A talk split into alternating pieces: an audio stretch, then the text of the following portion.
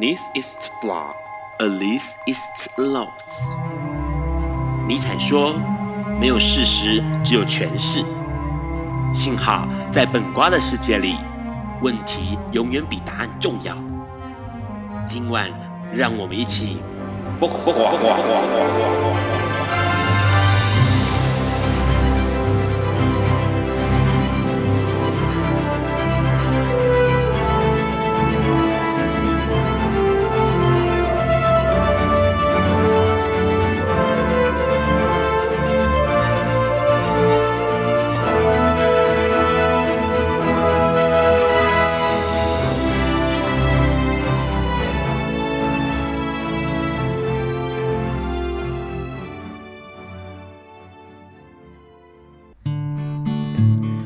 大家晚安。今天是二零一九年六月六日，礼拜四晚上九点钟。你所收听到的是播瓜笨瓜秀 Live 直播，我是 Ron。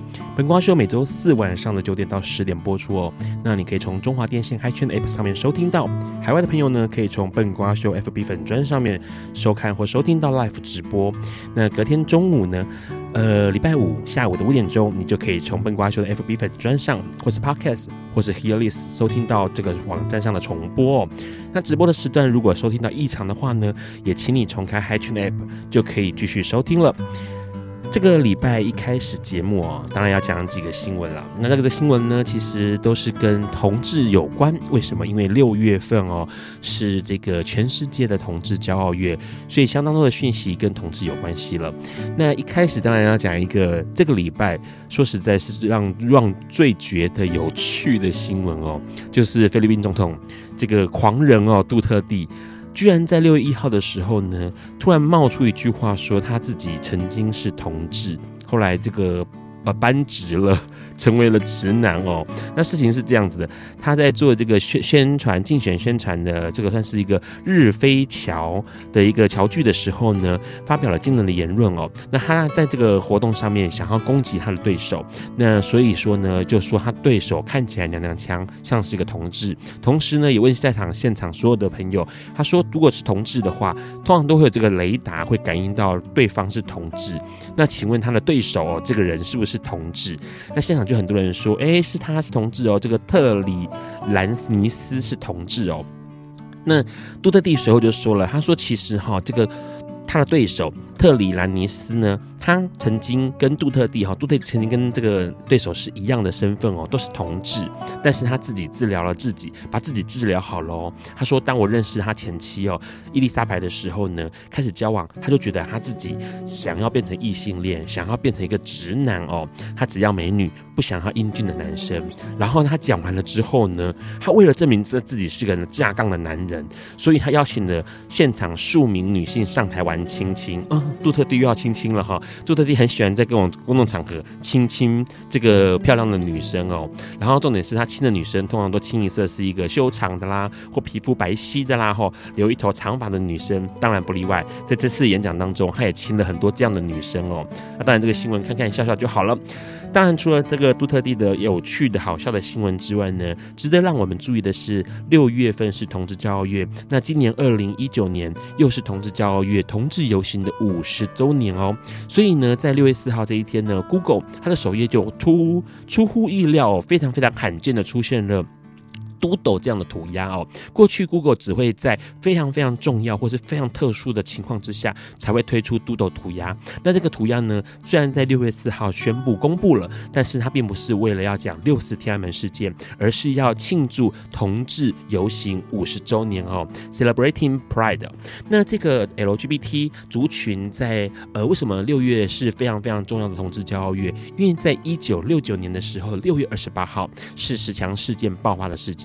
那因为有时长事件的关系，所以现在全世界到处都会举办同志游行，来伸张同志自己的权益，还有呢，捍卫自己的呃应该享有的一些，包括也许是性别的认同啦，或者是身份的认同哦。那这样的活动，同志游行这样的活动，到现在已经五十周年了。所以呢，Google Doodle 上面呢，就分别用一九六九年、一九七九、一九八九、一九九九、二零零九还有二零一九这六个游行的。画面来表示对同志的友善，同时也让大家知道这个月份六月份是同志骄傲月。除此之外呢，Nike 也推出了一系列关于同志彩虹颜色的商品，来庆祝同志骄傲月哦，这是相当相当有意思的。那相信在今天是六月六号，相信在未来的一周里面，一一个月里头哦，相信会看到越来越多相关同志的，不管是彩虹商品，或者是关于 LGBT 族群的，呃，也许是象征啊，或者代表性的东西，都会陆陆续续的出现哦。为了庆祝六月份是同志骄傲月，那当然啦，除了这个消息之外呢，香港也出现了一个相当有意思，而且可能是呃非常非常好的一个进展的一个新闻哦。香港同志公务员呢，他为了要争取他的外籍配偶能够跟他一起享有在香港地区跟异性恋一样的一个权利哦，所以呢，这个香港同志。公务员梁振刚呢，他就在法庭上面争取这样的权益，而且在今天宣布六月六号这边宣布了，他们两个的婚姻跟异性恋已婚的伴侣是可以比拟的，也同时宣布他们能够享有异性恋配偶相同的权利。这件事情其实相当难得哦，因为过去我们大部分的情况遇到同志的伴侣或配偶哦是没有办法跟异性恋的伴侣或配偶相等相同并论的。那当然，台湾目前已经通过了同志婚姻是可以合法的。哦是法制化的，那未来台湾同志婚姻当然就是被配偶上面可以享有有该享有的权利还有义务，但是香港目前来说是不行的。不过这个特例呢，让香港似乎在 LGBT 的族群上面前进一步，而且是非常非常重要的一步。未来是不是有一些变化，这件事情就可能要看看未来的情况了。因为中国目前来说对于同志还是处于一个保守而且比较不友善的态度，所以未来香港是不是有可能能挣脱中国的束缚，然后在 LGBT 同志平权上面有一些更大进展，这件事情其实相当值得令人期待哦。那除了这个消息之外呢，美国美国其实有一个消息，这个消息其实是呃可以更明显的看到台湾或者是这个在其他各国友善同志的环境的确是相当相当的珍贵哦，因为其实还有很多的国家对同志是不友善的。美国旅行社有一个旅行社，这个旅行社叫托托旅游，它是标榜了，呃，是这个完全是同志的旅行哦，旅行的行程。那安排了非洲伊索比亚的一个行程。不过呢，非洲伊索比亚这边呢，他们居然表示表示说不欢迎同志。同志的游客来到伊索比亚，因为呢，他们用宗教的理由认为同志会污染圣地哦，所以拒绝让同志进到这个伊索比亚来做旅行哦。所以偷偷旅游呢，这个旅行社当然就非常非常的惊讶，同时也非常的困扰，因为毕竟这样是一个旅游的情况，而不是一个呃要过去做。不一样的，不管是宣导啦，或者是什么像行程啊，只是单纯的旅游，却遭到反对哦。这件事情可以看得出来，其实，在其他国家，对于同志还是处于保守状态的。除了这消息，我们回回到台湾，台湾呢，最近刚好在上个礼拜五二四。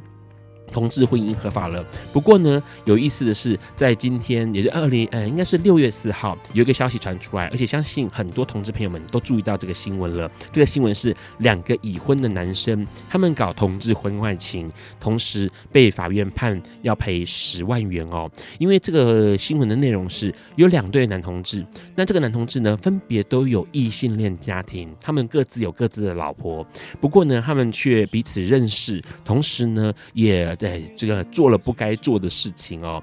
对于婚姻来说，做了不该做的事情。那这件事情其实曝光之后，呃，当然女方的家属亲戚当然会质问，质问这些男生哦，这两位男生是不是呃应该要收手，或者是应该要放弃这个同志婚外情的这个算是外遇哦。那。没有想到，这个同志居然告诉他们的家庭说，他要的是丈夫，呃，这个老婆也要啊，妻子也要，同时他的男朋友他也要保留。那这件事情虽然在这个呃法律上面。似乎看起来没有什么可以寻找到，呃，像是通奸罪啦，或者是像其他的名名义哦。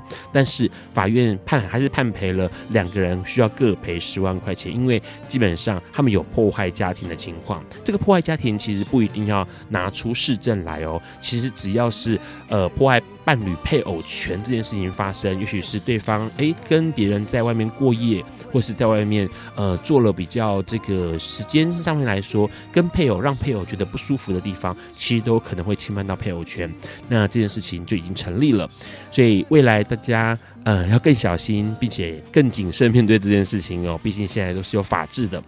除了这新闻之外呢，当然最后一条新闻要跟大家聊一下了。这个新闻是，呃，我们大家都知道，台北有一个很有名的同志酒店，有同同志夜店啊，呃，是很早期叫 Funky。Funky 以前的老板二哥呢，最近呃，这个算是去年二零一八年六月的时间呢，他因为邀请一个朋友，一个男生的同学，男同学，异性的男同学去酒吧喝酒，然后同时呢，这个可能是酒酣耳热之际呢，居然就跟这个男生拉鸡哦，那这个拉鸡之后呢？那这个男同学要求，并且要这个起诉，在地方在台北地检署这边呢，今天就依依照强制猥亵罪来起诉了 Funky 的老板二哥哦。那这件事情其实我们过去会觉得说，哎，好像大家开开玩笑，打打闹闹，没有什么呃无伤大雅哦，没有什么了不起的。可是其实都有可能会有出现这种所谓的强制猥亵罪哦。所以未来大家如果在这个跟朋友互动的时候呢，可能还是要多加留意一下下了。今天的新闻其实听起来好多，哎，在六月同志交月居然出现了，好像让人觉得有点，哎，需要审思一下的新闻哦。所以大家未来在看到这些新闻的时候，不妨想一想。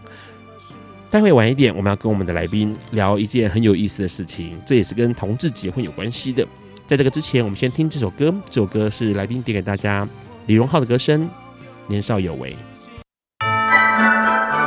收听的是不瓜笨瓜秀 Live 直播。我们刚先听到了李荣浩的歌声《年少有为》这首歌哦，这首歌是二零一八年的歌曲，收录在《耳朵》这个专辑里头。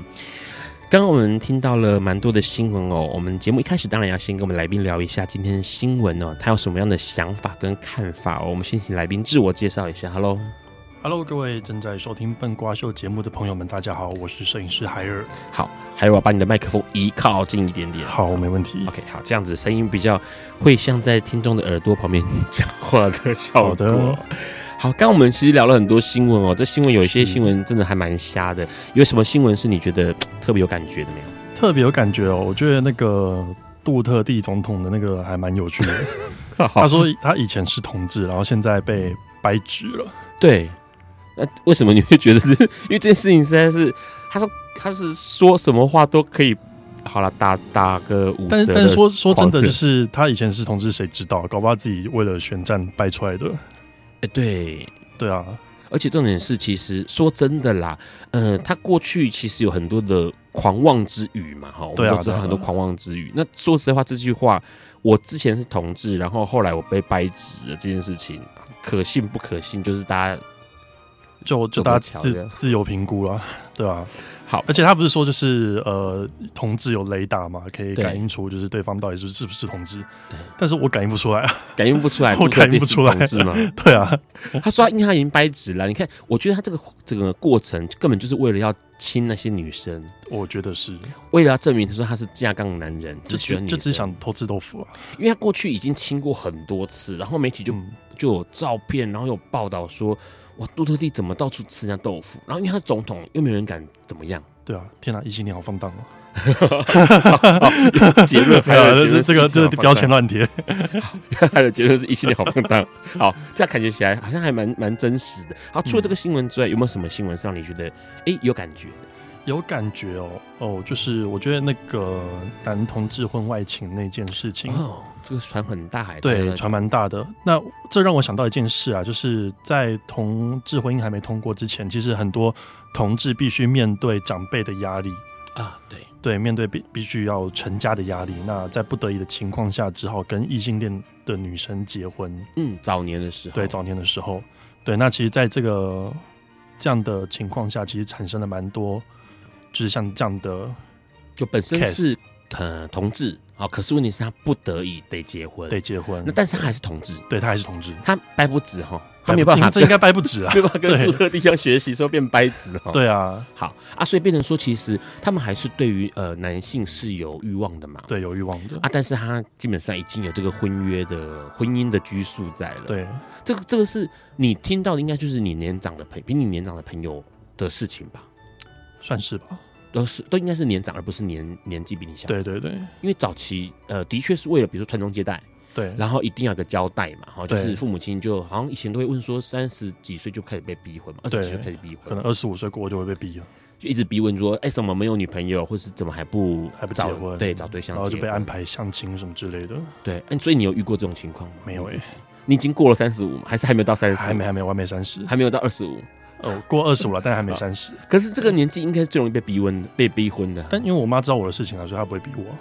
OK，好，所以基本上，因为应该说现在这个时代有越来越多人因为已经出轨了，对，所以也没什么太多的啊。现在母亲不会逼婚，说什么时候结婚吗？呃，目前还没还没听到他说了。OK，对，好，所以呃，早期因为家庭关系，所以必须要跟女生结婚。嗯、那你你有听过你的朋友像这种已婚的？呃，已经结婚的同志的情况，我身边的朋友比较没有诶、欸，大部分都是就是可能看到新闻节目啊，或者是别人那边听来的，就听说哎，某某可能是同志，那可是他就是必须得跟。对，并得得跟女生结婚。嗯，像刚刚我们新闻最后面提到那个 Funky 的二哥，他其实早年也是跟女生结婚啊，呃，因为他年纪很大，然后所以早年结婚，嗯、但是后来为了这个呃，跟就是算是对自己诚实吧，嗯、所以他后来就决定还是要跟他们呃妻子妻子的家庭讲。告诉他们说我是同志，嗯、我这个婚姻其实是算是不得已的。对，然后因为这样，所以他们就离婚。但是离婚的情况，因为就讲的很清楚嘛，所以也没有交恶。嗯、那为后来的情况，甚至这个他的前妻还会帮他一起打理酒吧的事情啊，这些事情都有。然后前妻的呃家庭里面的一些年轻成员跟他交情都还不错，然后他自己也有男朋友这样子。嗯、所以有一些人就是这样的，是比较算是和平的去处理。已呃已经结婚这件事情，嗯、啊，有些人就没办法，可能就一辈子都蒙在鼓里，就被关在那里那个牢笼里面。对，所以之前有一次，呃，笨瓜秀上面节目去聊了所谓的茶室文化。嗯、茶室文化不是指酒店酒家，不是，是指那个公厕，嗯，公厕性爱。嗯哼，公厕可能就是下班的时候经过公园公厕，或者去哪里公厕，然后爽一泡之后就回家。嗯哼，然后美国因为美国就有花很多时间，很早以前就有人在研究公厕这件事情，茶室交易这件事情。嗯、那这种所谓茶室，因为叫茶室，因为尿尿的颜色像茶的颜色。哦，对，所以他们称那个公共厕所，他们会有还蛮有趣。另外一个名称叫做 tea room，就是喝茶的地方。它其实是尿尿的意思，不是指我们那个。摸摸茶，摸摸茶。我刚刚有一次想到，哎，对，不是什么摸摸茶之类的。国外的茶是指的是那个公厕文化这样。然后，所以，呃，公厕文化里面很重要的一块，受到这个服务福利的人就是已婚男性、已婚的同志哦，因为他们必须要在家里面，就是准时出现在家里面。所以呢，他们唯一拥有可以发泄性欲的时间，就是下班的途中或上班的途中经过的公园的厕所。嗯，那那个呃研究人员，他是一个呃算是一个社会学家，然后他就做了很多很多的呃算是实地勘察，然后他也带他的研究学生去把这些资料给收集起来。嗯、那他就是呃守在厕所那边，然后就是看到哎、欸，多数的人后来发发现，多数人查起来都是已婚人士，他们就是透过这个方式来继续维持他们的家庭关系，不然很容易家庭关系就破灭掉，因为他因为他们也因为他们有。去跑这个公共厕所的关系，所以他对于家庭更尽一份心。嗯、他会觉得他自己有内疚在在在先嘛，哦、所以他就对家庭更尽一份心，对他的老婆更好，对他的小孩更好，然后更为努力维护他的家庭关系。嗯嗯嗯嗯，所以反而那个家茶茶室就是厕所这件事情的性爱，成为很重要很重要，在早年的哦同志文化还没有开发出来之前，嗯、很重要的一个。呃，已婚同志的疏解的管道，这样，这是第一次听到了。啊，对，就是他，可能很久，他一九六几年就开始研究这件事情了，一直到现在，只是很少人会去注意到这一块。那呃，比较有意思，像这次的新闻这样出现，两个男生，已婚男生，他们好像是因为呃有一些算是算是活动上面认识的，然后认识认识了之后，没想到在一起，然后在一起其实彼此都有老婆，嗯，也都有小孩。那如果假假设未来你有遇到一个这样的。对象跟追求你，你会拒绝他吗？已婚有小孩，已婚哦，已婚真的很危险的，就是这很容易吃上法律的官司。不是说想要就要，很多人说什么已婚爸怎么之类的，已婚爸不是叫爸爸，叫爸爸 哦，叫爸爸我真的无心 无法，就是就是已婚爸不是都很夯吗？现在对啊，但真的遇到问题，真的就蛮蛮头大的。对，因为毕竟都会吃法吃法律官司，对啊。不是说你想要就要，对啊，可遇不可求了，可遇不可求，所以送上门的还是要，是不是？啊，就基本上是大家还是要知道一件事情，就是你有可能哦，这个法律这件新闻告诉我们一件事情，就是你有可能会有破坏家庭这件事情，妨碍家庭这样的一个呃罪名哦，所以大家一定要三思再三思。如果遇到的是这个已婚的，好、这个男士追求的话哈，大家要留意一下这个事情了。待会我们要请海瑞来跟我们讲，当然是也是跟结婚有关系的事情哦。这个这一集嘿也是同志婚姻的相关系列节目。在这个之前，我们先听林宥嘉的歌声，林宥嘉带来神秘嘉宾。Hello，你现在在收听的是《不瓜不瓜秀》Live 直播。刚刚是不是介绍林宥嘉的神秘嘉宾里面的眼色这首歌？哈，好，不是刚刚已经那个口误，刚刚聊得太愉快了，所以基本上差点就是介绍错歌名。其实神秘嘉宾是他的专辑名称哦。哈，好，节目一开始其实要聊一件事情哦，因为在节目开始前的一小时。有一个重要人物结婚了，闪婚叫林家、啊、林志玲，对，林志玲她突然之间就闪婚了，那个闪婚其实让大家很惊讶，因为毕竟她已经单身那么久，嗯，又是高龄，啊，四十四岁，哈，今年四十四岁，所以基本上大家都觉得说，哎、欸，她是不是有可能就可能会跟言承旭复合？但是没有想到她居然就结婚了，她还是跟日本放浪兄弟成员。Akira 我结婚了，嗯、然后重点是立刻就有人 po 出 Akira 年轻的时候的样子，嗯、就是个肥仔的样子。这我没看到哎、欸，这我没有看到。他都比在这，然后说大家看一下，以前长这样的 Akira 都可以娶到林志玲，这人生胜利组。对，我们还有什么办不到的事情？我不知道啊。呃，刚刚其实聊到结婚这件事情，因为其实同志在今年二零一九年五月二十四号可以结婚哦。其实过去很多的努力，也许是各种集合、集会，或者是各式各样的集结，然后游行，所以导致我们现在呢，能够逐渐、逐渐的去实践了同志平权这件事情，同时也可以呃结婚哦。那过去其实很多人，像这次呃来宾海尔。呃，宣传一贴出之后，很多人就说：“哎、欸，我看过这个摄影师。”哎，因为过去在许多的这个游行场合上面，可能大家对于海尔拿着摄影机这个画面是有印象的，因为优势就是什么个子比较高，对，身高高。啊、海尔身高多高啊？一百九十三公分。一百九十三公分，基本上应该是拿篮球才对，而不是拿相机。但是我不会打篮球。好，一百九十三公分不会打篮球，但是有好处啦，哈，就是不用脚架嘛，哈。手脚举高就可以拍到，对，拍一些人比较多的画面，有手举高就可以拍了。就不用像很多人是要踮脚啦，拿脚架赶快。对啊，站像拍婚礼敬酒就还蛮有优势的，大家挤在那边，手举高就可以拍，而且会有不同的画面。别人都是那个画面张力会不一样。对，因为别人都是平视的世界，对，你是三 D 的世界，我是由由上往下看，从三楼看下来的世界。好，别人都二维的，你就是所以你是三维的。好，然后所以基本上呢，先问一下，还有自己摄影拍多久了？拍多久？从买第一台相机到现在，大概五年六年吧。我啊，那没有很久，其实不久，其实不久。对，其实不久。那拍拍照东西品质很好，哎，看起来很像是拍了十几年、二十几年的样子。没有，我没有拍那么久。OK，那你第一次，你有印象说你第一次拍照，就是呃，算是比较正式的拍照，是拍什么东西？你知道？我最早最早其实是拍风景起家的，风景。对，像是什么？像可能建筑啊，成婚啊。然后，对，大部分都是风景。你会去追那个什么台风前的那个吗？不会，就是台风前不是天空会变红色，很多云，很多人会去追那个。哦，对啊，很多人会去追那个火烧云。对对对对，但有有时候就算没有台风，当那个天气比较闷热的时候，也蛮容易出现的。所以你是一个。佛系的摄影师，对，很佛系，有什么就拍什么，对，有什么就拍什么，不会 特别去追景就对了啦。对啊，好，所以拍建筑，然后拍风景，嗯，可是这些拍东西是你有受过专业训练吗？没有，就自己摸索，自己纯粹喜欢。对，以前拍照就是出去拍之前就先爬文，先网络上爬文，看别人怎么拍啊。然后有教学哦，有很多有教学，像拍什么萤火虫啊，拍星轨啊，都有教学。这个这个基本上是。技术性的教学吧，对，技术性教学，对，新轨要怎么设定快门啊什么的，然后萤火虫要怎么设定光圈啊什么的，对对对对对。啊，可是像你要把一个好，就像建筑好了，你要把一个好中正纪念堂要拍很漂亮，要怎么拍？有拍过教学吗？呃，首先第一个就是你先找别人拍过的，你自己觉得看起来漂亮的画面，OK。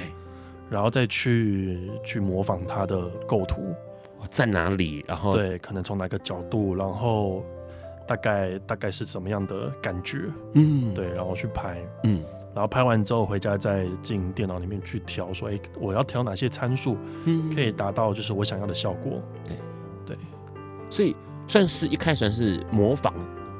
呃，是最好的入门。对对对，你其实学任何事情一开始都是从模仿开始。但是有一件事情很很有趣，就是因为 Run 过去 Run 之前的男友是很会玩摄影的人。嗯，他也不是职业的，但是他很会拍。嗯、然后我每次跟他出门的时候，他都说他很吃亏，因为我拍他拍的丑不拉几。嗯，他拍我就拍的很好看。嗯，这是一定的嘛，因为相机是他拿在他手上，所以他拍我当然拍的好看。嗯、啊，我不会拍照，所以拍他怎么拍都难看。嗯、然后就发生一件事情，就是后来他就跟我讲说，那这样好了，每次我要拍他的时候，一定都会是他把相机都拿好了，嗯、位置在哪里，都该调都调好了，然后我只要站在那个位置，然后他就跑到。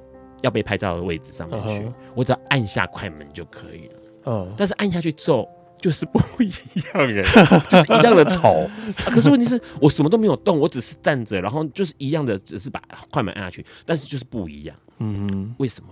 为什么？我觉得有一部分原因是因为摄影师可能会比较观察细微的，可能像表情啊、肢体动作哦，oh. 然后或者是你该去怎么引导被拍的人该怎么。pose 对 pose 啊，什么转整一面光线比较好对，哪个光打下来会比较好看？OK，然后摄影机你大概要放几度，那个焦段要拉多少，拍起来才好看。嗯，哦，所以他可能都调好了机器没错，嗯、但是他人跑过去的时候，他看不到画面上长什么样子，所以他也不晓得自己身体要往哪边摆。对，而且搞不好就是他，哦、他拍起来觉得好看的是，因为你站在那边，你适合这样拍哦。但是他站过去之后，他可能不适合这样拍。OK，了解。所以所有可能就变成说，呃，真的是要看到，比如说这个小观景窗上面对呈现出来的样子，然后引导被拍的人调整位置。对啊，对啊，对啊。那你自己这样拍，你第一次拍当然就拍风景，然后可是你什么时候开始拍这个呃，算是同志相关的东西？同志相关的东西算是二零一六年的台湾同志大游行。二零一六年。对，二零一六年那年唱歌的不是张惠妹吗？是吗？其实我有点是二零一六年吗？对，我印象中是二零一六年。对，在市政府那边。嗯，不是吧？在，在那时候已经在凯道了，在凯道。对，好，你说应该是一五吧？一五年，我不确定啊。OK，对，好。然后那时候你拍就是拍游行，那是自己去拍还是说有报名参加摄影组？有报名参加摄影组。OK，对。然后那时候有拍到什么好玩的吗？你觉得？拍到什么好玩的哦？好玩的。倒还好，但就因为第一次拍这种很大型的活动，嗯、然后又跑来跑去，其实蛮累的。OK，对，然后拍下来，因为说真的，就是那时候在那之前都没有拍这种大型活动的经验，对，所以拍下来的画面也觉得不尽理想。嗯，对，算是练刀啦。对，就练刀。那时候你们的负责人应该是阿莫吧？对，阿莫。对啊，那时候因为。早年的时候，同志其实不太能够露脸，或者不太敢露脸。嗯哼，那时候你们没有被交代说一定要拍后脑勺，没有，他没有说要拍，没有，因为基本上早年是不愿意，就是希望不要拍。然后拍的原因是因为你镜头拿起来对着人家脸的时候，他们可能就有提防心。对，会有。对，然后变成说唯一比较漂亮的画面，可能就要拍后脑勺。但因为我都是拿长焦段，所以我会躲在比较远的地方偷拍。OK。嗯，对，然后就去观察哪些有趣的画面，就把它拍下来。嗯，对啊。那所以拍第一次跟同志有关是游戏，那之后开始陆续有拍别的东西了。拍别的东西吗？像那个那时候还有什么音乐会哦，也是同志音乐会。嗯然后再来，反正后续的一些比较大的同志活动，我基本上都有拍，都是活动类型的。对，活动类型。OK，那有没有拍其他的？比如说不是这么大型的活动，比如说呃拍写真呐，呃裸体啦之类的。有啊，这偶尔会拍，是呃朋友邀请你，请你帮忙。对，就客户委托这样。OK，所以有拍过哪一些？比如说。嗯，正规正中规中矩的中规中矩的个人沙龙照，或者是就是形象照嘛，然后再来就是拍一些有些人想要记录他自己身体的体态，OK，那就会拍一些就是比较裸露一点的照片，嗯嗯嗯，对，那再来有些人觉得可能他某个部位比较大，想要拍好看一点的，那可能会拍，也是属于宣传照的一种了。就对，可能在放交友软体的宣传照吧。对，所以他也会拍这样子。对，所以有拍过那种呃更情色的吗？交合之类的？交合哦，目前还没有。性爱的，对，还没有。对，目前都拍个人比较多。OK，好，因为之前有一些摄影师，好像他们有一些在接这种案子，就是会是拍到亲密关系互动动作片类型的。嗯，但顶多就是我我的啊，我顶多就是拍可能情侣间的互动。OK，对，算是温馨甜蜜那种系列，对，温馨甜蜜系列的。好，所以基本上他们这些人都是陌生朋友吗？还是已经熟到一个程度啊？算是有一定熟度的朋友，OK，然后后续才会有一些可能透过朋友介绍过来拍的，嗯，对啊，所以基本上拍什么类型都没有太大的那个太大的呃，比如说一定要这个或那个什么不能拍之类的，没有，就是想拍，我们就我们就来试试看，就再试试看，对啊，没有说特别有想会有特别想拍的类型吗？特别想拍，阿莫想要拍残缺的身体，这个我倒还没有想过，还没有想过，对，OK。好，待会我们要跟这个海尔来聊一下，因为呃，关于结婚这件事情，他也拍了很多照片。然后呢，照片这件事情似乎能够象征结婚，但是好像也有一些呃，可以让我们去更多想法的一些事情。在这个之前，我们先听这首歌《萧煌奇停了的钟》。Hello，你现在在收听的是《不寡本瓜秀》Live 直播。刚先听到了萧煌奇停了的钟这首歌哦，这首歌当然表现出萧煌奇浑厚的嗓音，收录在二零一六年《神秘世界》这个专辑里头。刚刚我们先跟海尔聊到一件事情哦，他拍了很多关于同志游行或者是集会的一个场合，都算是大场面哦。那当然也有一些拍过一些，呃，算是比较是个人的写真或者个人的照片。除了这个之外呢，海尔好像也拍了不少的关于结婚记录嘛。刚好提到，嗯，结婚记录的话，基本上你过去拍数量算多吗？其实不算多哎，我我还是拍个人照的数量比较多，比较多。然后结婚记录的话，就会拍异性恋有拍过，异性恋拍过，然后同性恋也拍过，也拍过，都拍过。对，同志的话，目前来说你拍过都是呃大概几对啊？一两对吧，印象中。一两对，是他们邀请你去帮忙做婚这个结婚记录这样。对对对对，啊，是男男还是女女？都有。都有，嗯，刚好就男男女女各一对嘛，一两对的话就男男女女各一对。哎，那那时候其实应该说拍结婚哈，不管是异性恋或同性恋，你去拍结婚记录，嗯，有没有遇过什么样好有趣的事情？什么样有趣的事情哦？因为好像过程也复杂，那个对，其实过程复杂，而且我比较就是。呃，我的我的精神比较专注在于，就是看有什么画面可以拍。OK，对，然后可能旁边发生什么事情，我不太不太不太会记得。那你都找什么画面？一可能一早就要到嘛，对不对？对，一早要到结婚。那呃，因为像像异性恋的婚礼，他们就比较传统，对，会有一些像什么那个习俗啊，对习一些习俗要敬酒啊，然后拜拜祖先啊，或是或是要。迎娶啊，然后戴金项链那些，嗯、对，那其实这些画面对他们来说都算蛮重要的啦，所以就是必须抓到这些画面。就这些画面，就是你不能够跑去尿尿，对，不能够跑去外面，你干嘛有的没有的，不行，一定要，就一定要抓，错过就没有。对，就是不能重，你也不能叫他重来，哎，那个等一下重来，那个这个这个卡再再重新跑一遍，不可能。对，对通常来说应该会有好几个摄影。这个记录吧，还是准你一个？不一定，但那要看这几次，看新人的预算。OK，所以那这几次你遇到的都是你一个人吗？呃，还是有两个人？有两个，有一个，一个人压力很大吧？就是必须跑全场啊，漏掉画面就完蛋了，就没了。所以你都你都要跟着谁？跟着新娘，还是跟着新郎，还是跟着谁？都跟，还是有人会 cue 你说这边要开始了，赶快过来。对。其实都得跟，听起来很可怕，因为你有可能在外面还在外面拍这个，呃，有可能想要补一些更多丰富的内容，然后拍可能伴娘们在准备什么东西，嗯、然后没有想到新娘那边其实已经开始做某些动作了。然后因为其实我我都会先跟对方要 run down，嗯哼，如果对方有 run down 的话，我会跟他要。对，那就看这个怕，如果新郎新娘只是单纯在化妆，那我就过去拍个几张，然后去拍别人。嗯，对。那如果他们有些重要的事情要开始，例如说可能就像敬酒，对，就给长辈奉茶啊，奉茶啦，给长辈奉茶。对。然后或者是有一些像那个呃，要上车的时候，嗯，对，要盖头纱，盖头纱，弄什么竹筛啊，竹筛啊，有的没的，倒水啊，对，这些的，丢扇子啊，对，丢扇子那个画面也就是一瞬一瞬间就没了。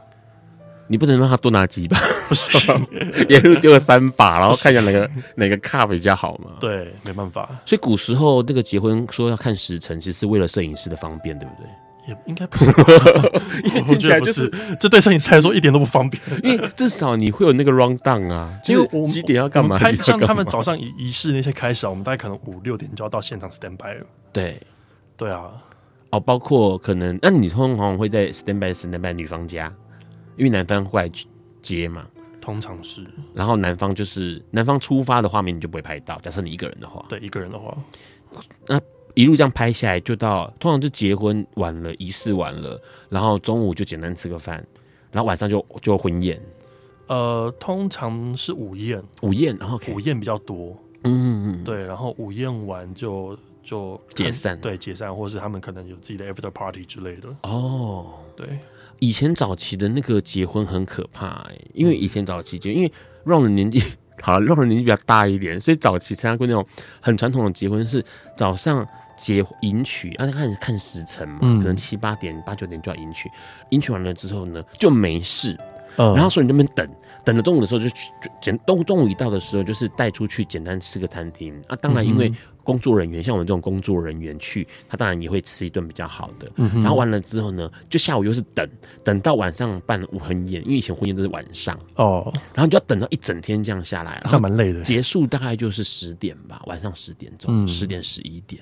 因为以前婚宴都比较流行办晚上，现在的反而比较流行中午就赶快搞定，搞定一切，然后大家下午就休息。因为你知道那个晚上办婚宴，下午的时间新娘就一直住在现场，对啊，啊都不能弄哦，就是该有的还是在，然后就一坐在那边也没事做，然后重点是又很热又很累啊，但他就是没办法，因为。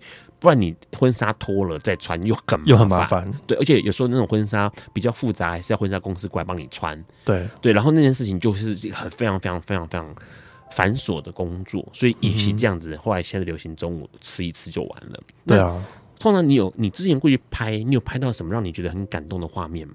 很感动的画面哦，呃，例如说像是呃。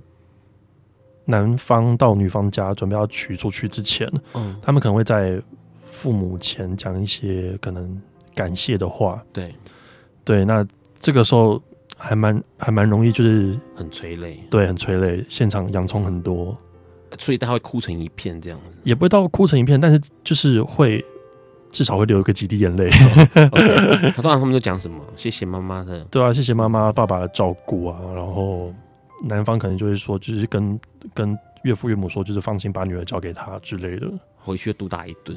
我不知道，好，所以基本上就是这个画面会让你，你那个画面一定要捕捉到，一定要。然后重点是他们都一定会哭的一把眼泪一把鼻涕，对，这时候要怎么拍才会好看呢？怎么拍才会好看哦？就拍的真实就好了，不管好不好看。对，就是就是真实的记录下来。啊，如果新娘没有哭，你你会像新闻记者一样逼她哭个几滴？也不会啦。他没哭，那就是就就是拍他笑的画面了。哦，OK，好了，对啊，好，基本上就是那个画面其实是感人的，对，好，就是就是这个这个画面。然后基本上大因为过去人习俗就是说结婚之后就只有初二才能回娘家了嘛，对啊。换句话说，一年只能再这么见那么一次了。嗯哼。好，那除了这个之外，其实你拍婚纱这几次，你自对于自己来说，你会觉得是好玩的事情吗？还蛮好玩的啊。怎么说？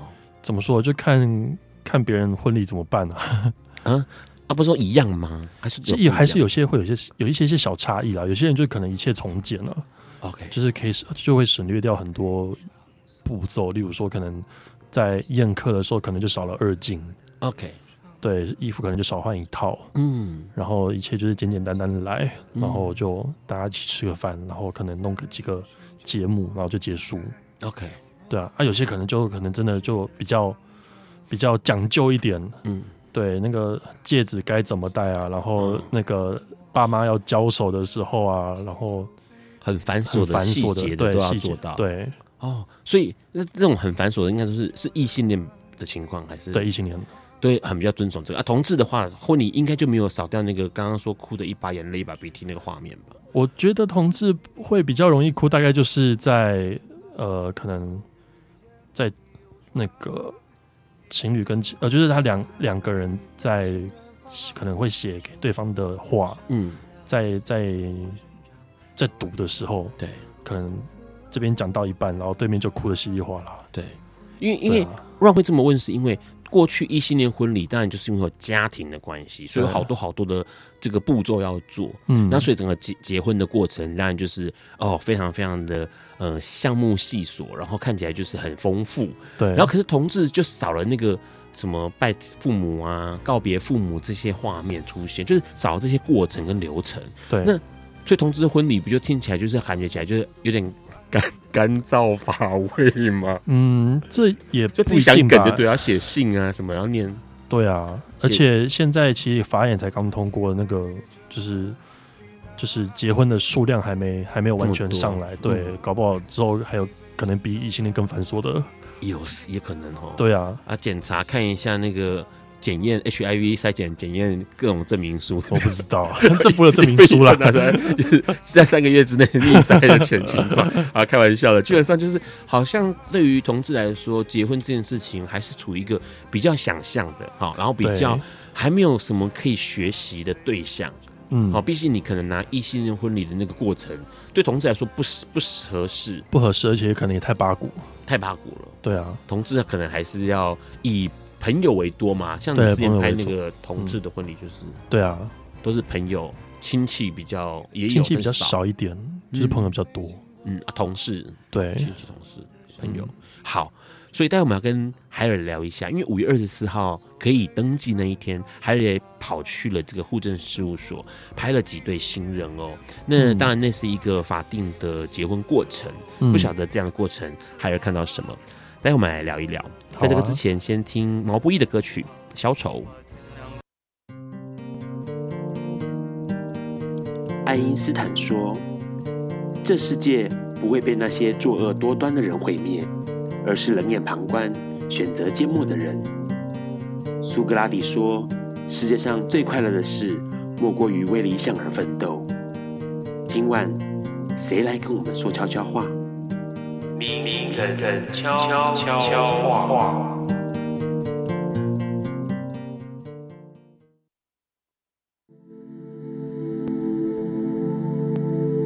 大家好，我是云门舞集前舞者，现任云门教育推广讲师邱怡文。文字：选择成为职业舞者，其实是一件孤独的事。职业舞者每一年国内外演出超过七八十场，三百六十五天几乎不停地需要锻炼身体。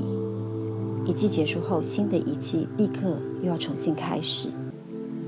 没有人可以替你接受那漫长枯燥的训练，也没有人能够替你承受身体的酸痛。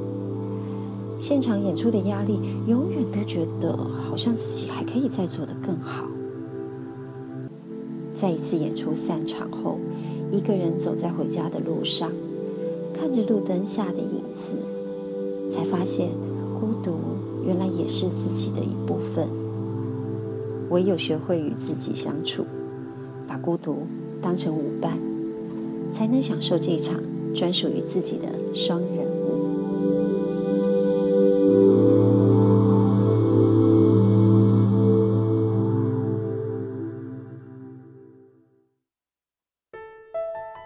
Hello，你现在在收听的是播客本瓜秀》Life 直播。刚先听到了毛不易的歌曲哦，毛不易的《消愁》这首歌收录在二零一八年《平凡的一天》这个专辑里头。刚我们先跟海友聊到了同志婚礼，或者是像异性恋婚礼，其实内容上面是相当不一样的地方哦。那异性恋当然过去有很多很多的呃需要做的事情，在整个结婚过程当中相当的繁琐。那番相对的来说，同志婚礼看起来就简单许多。呃，来宾也可能就只有朋友，或者是像同事这样的辈分的朋友比较居多。那我先问个问题，因为其实像这种婚礼、婚宴这种事情，它其实并不是呃正规的过程嘛。结婚过程。重要的过程就是要去登记，嗯、登记就是一旦登记了，不管你有没有办喜酒或喜宴，就算是就成效了，就成效了。所以五二四那一天算是台湾同志可以结婚的第一天。那一天你很早就去户政事务所，想要拍一些画面，对不对？对，因为主要是呃，因为刚好有一对还蛮好的朋友，是他们那天就是要登记结婚。嗯，对，那我觉得这个画面是很历史性的一个画面，所以我想去把它记录下来。对，对，所以你就几点去啊？那时候好像八点半不到就到了吧？Okay. 忘了，有点忘了。所以他们是有有穿正式服装，还是说随便穿正穿蛮正式的？就是算西装啊这样。对对对对。OK，嗯，好。然后，所以你去那边之后，因为户政事务所登记结婚，它其实过程很简单呢。嗯，不就是盖盖章而已？就资料填一填，盖盖章，然后他就拿那个证书给你了。然后，所以你拍了什么？然后，然后好拍对，没有哭啊。啊因为那天还还有是有活动嘛，然后而且又不只是一队而已，有很多队在那边，对，就登记。OK，对，然后那登记完之后，他就到外面那个广场那里，他有办一个简单的算是婚礼吧。嗯，对，就大家一起走红地毯啊，然后在那边有可能像立委啊、议员啊过来跟大家精神喊话。OK，好，所以。有安排啦，因为可能也算是五二四那一天，所以是有安排的。要是平日应该没有这种东西耶，就是什么花圈啊、红地毯，应该是没有。没有，就盖盖章，然后真的就背景就是公 办公室的背景这样。对，好，所以那时候你拍到了，除了你朋友，他们是男生、男生还是女生？男生，男生。嗯，然后你还拍到了什么样的对象？女生也有，女生也有，因为那天其实就是男男女女都有啦。对，对啊，然后。呃，大概你印象中有几对在台北市？十几对吧？那个信义区公所，OK，信义区公所对十几对。然后他们到最后面也是流程行政流程走完之后，就去外面集合这样。对，就集合，然后就他们就那天就有办活动。嗯，对啊。好，你就是这个整个过程当中，你观察到什么，或注意到什么？注意到什么？对，观察到什么？他们有很感动的痛哭流涕吗？呃，其实大家就是拿到新的身份证那一刻是非常雀跃的，就是配偶栏上面有名字了。对，配偶栏上面终于可以写上对方的名字，可以就是这样子拿着身份证一起一起放闪了。OK，对。然后，然后那天其实也有蛮多国外的记者来采访，嗯，采访现场的 couple 们，嗯，对啊。所以你有跟那些呃被你拍的这些人聊聊一下吗？就是他们。有什么心情之类的？我我没特别去聊。那、你朋友嘞？我朋友他们就看起来还蛮平常心吧。可是他们在一起很久了嘛，十几年了。OK，好，这种十几年创应该就没有什么新婚的雀跃了。我不知道，现在打电话问他们，就感觉起来就是哦，就是这样嘛。啊，只是刚好多了一个法律保障这样。嗯，可能吧。好，所以基本上你拍过，你应该有拍过像这种结婚的拍过，然后你有拍过过去有拍过情侣的互动嘛？嗯，有没有被你拍过的情侣现在已经分手了？目前好像没有哦，真的吗？对，所以大家都还还是健在，还健在，对，都还健在，还健在。所以你有关心他们的交往情况？就从脸书上就可以看到，哦，他们还过得好好的，活得好好的。还会呼吸啊！但是你有认识的，比如摄影师朋友，是拍了之后，后来没多久，大家都一个个分开的吗？哦，这听说，这我爆个料，听说他有个台中某知名的摄影师，嗯，就很多情侣被他拍了之后就就散了。哇塞，这个这算是一个很厉害的天赋，我是某种成就。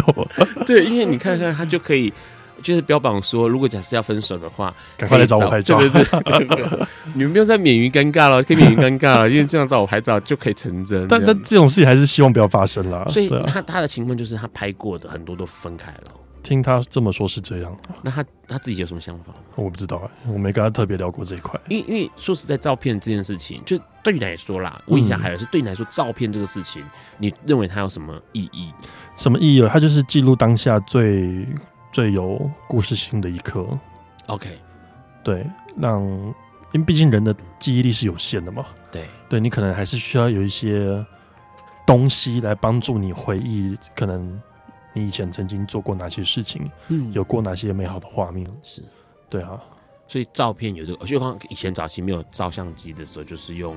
绘画用画的，对啊，然后画下刚刚说有故事性的那一刻，对啊，OK，所以它有可能被留下来，嗯，然后提呃让你回忆，或者提醒你过去曾经发生过这个事情，对啊。那像结婚的婚纱照，或者是像那种结婚记录，嗯，啊，假如或者是情侣找你拍照，啊，之后分开了，嗯、那东西都一直留着，哎，就就，成为他们的回忆的一部分，是一个证据，对啊，就是。那个证据证明就变成是，就就是它就是一个回忆的一部分。可是有些人不想要面对这个回忆怎么办？那他就自己把它删掉。OK，好，现在照片可以删掉，对啊，可以删删除就对了。对啊，那你你自己觉得啦，照片跟这种所谓的婚姻，谁会比较久？因为照片听起来就是，你知道删除了硬碟还是有资料，我还是可以洗得出资料来耶。这很难说哎、欸，就其实你真的要说谁比较久，就你这个摄影师的角度来说，就是你看到这些万事万物，不管是风景，或者是个人，或者是婚纱，或者是结婚记，你当当然如果从表象来看的话，当然是照片可以保存的很久。对，因为它毕竟就是一个档案嘛，你把它上传到任何一个网络的空间，它都可以一直存在在那个地方。嗯、maybe 可能过了一百年之后，它还存在那个地方。对，如果这个网络空间还在的话，对，对啊。所以呃，照片就这个表面上来说，它是一个比较久的存在形式。对啊，对啊。那可是相对于非表面上来说的话，非表面上来说，你可能硬碟坏掉吧？OK，哪天硬碟坏掉了？所以你觉得，假设像婚纱照或者结婚记录，嗯，会是婚纱照、结婚照这件事情比较久？对，我觉得啦。因为最近其实应该说，最近这这这半年多来，Ron 一直在跟有个算是很很强大的摄影师在碰面聊天。嗯哼。然后其实有一些东西，他也拍过很多情侣。嗯哼。然后情侣可能就是呃找他拍，或者是说跟着情侣一起出游，然后他就帮他们做一些记录下来。嗯哼。那所以很多人是被拍的当下是不晓得被拍的，不晓得自己被拍的。对。然后这些人呢？到现在可能十年二十年过去了，嗯、然后他在整理照片的时候，偶尔就传给他们说：“哎、欸，你看你当初当时的样子，这样子。嗯”他们很多人都很惊讶，说：“天哪，什么时候你拍了这张照片呢、啊？为什么我都不知道我被拍了？” 然后问题是，他们就会很很感慨，很感慨说：“当时原来是那个人陪在我身边哦，嗯、哦，可能现在已经早换过很多人了。”嗯哼。或者是都已经可能已经不在了，对啊，然后我们就说啊，原来那个时候是他陪在我身边哦，天哪，还好有你当时按下了这个快门，记录下了这个画，这个这个画面或者这个情景，所以我现在才可以想起来这件事情。对，但是记忆还是在，只是那个照片算是钩子把这个记忆给勾出来。对，对啊，但是说实在话，这个摄影师从来没有想过说他其实做了一件。可以帮人唤起记忆的事情，他只是当时很无聊，嗯、然后反正就在旁边嘛，他就加减拍嘛，乱拍嘛，嗯、然后没有想到这件事情反而成为一个重要的，对于当事人来说是重要的记忆，这样子。嗯，所以对你来说，摄影是这样的一个功能哦，算是，就是他从一开始拍照的时候的，他就是帮我记录下当下我觉得最美美好的画面。嗯，对，那这个画面。不论以后对我或是对其他人有没有帮助，那其实我不，我其实就是只是单纯的想把东西记录下来而已。当下的时候想记录，对，嗯，然后呃之后，那你所以你会自己很常去看你以前拍过的照片吗？会，然后就觉得哇，以前怎么拍这么烂？好，但是说说实在话，因为说真的，呃，到拍到现在来说，你过去拍了这个风景。啊，建筑或者是动物有拍过吗？动物动物比较少拍，比较少拍。然后拍人，然后拍活动记录。嗯、你自己最喜欢拍什么？最喜欢拍什么？其实都还蛮喜欢拍的、啊。如果假设只能选一样拍，只能选一样拍哦。对，我还真不知道该怎么选呢。你选这样拍，其他东西都会消失不见，就只能选一样，让你专心的拍它，这样专心的拍它哦。对，我没有答案。没有的，所以但是问题是，近年比较常拍的就是拍人。对，近年比较常拍人。好，所以啊，这些人是比较属于自然的画面，还是说有刻意摆 pose 让你拍的？都有，都有。对啊，但是你都喜欢拍，就是对于你来说，拍人就是好玩的。对，OK。那从拍人过程中，你有看到什么吗？你觉得？看到什么？其实就是因为毕竟每个人都长得不一样嘛，嗯、那你要想办法找到这个人最好看的那个角度。对，然后去把它最好看的一面记录下来。嗯，听起来海尔是一个会呃帮被拍的人着想的一个人。就是有些摄影师会，我不管你，我拍你最真实的样子。那最真实样子可能很丑，也不一定啦，也不一定。对啊，但是你会希望说是说，尽可能的让这件这个事情是一个美好的。对，不管是回忆或者是记忆，这样。对啊，对啊，对啊。好。其实海尔在这个日常生活中哦，他还做了很多事情，是跟呃照片或者是跟这个记录有关系的。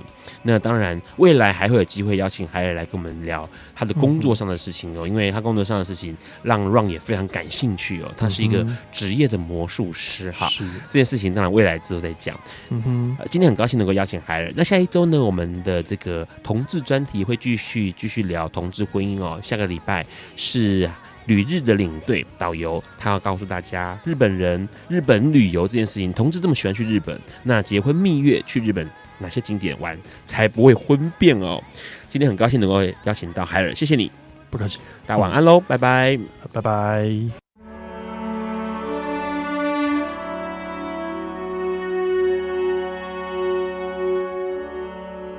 以上节目不代表本台立场，感谢路德协会与中华电信协助播出。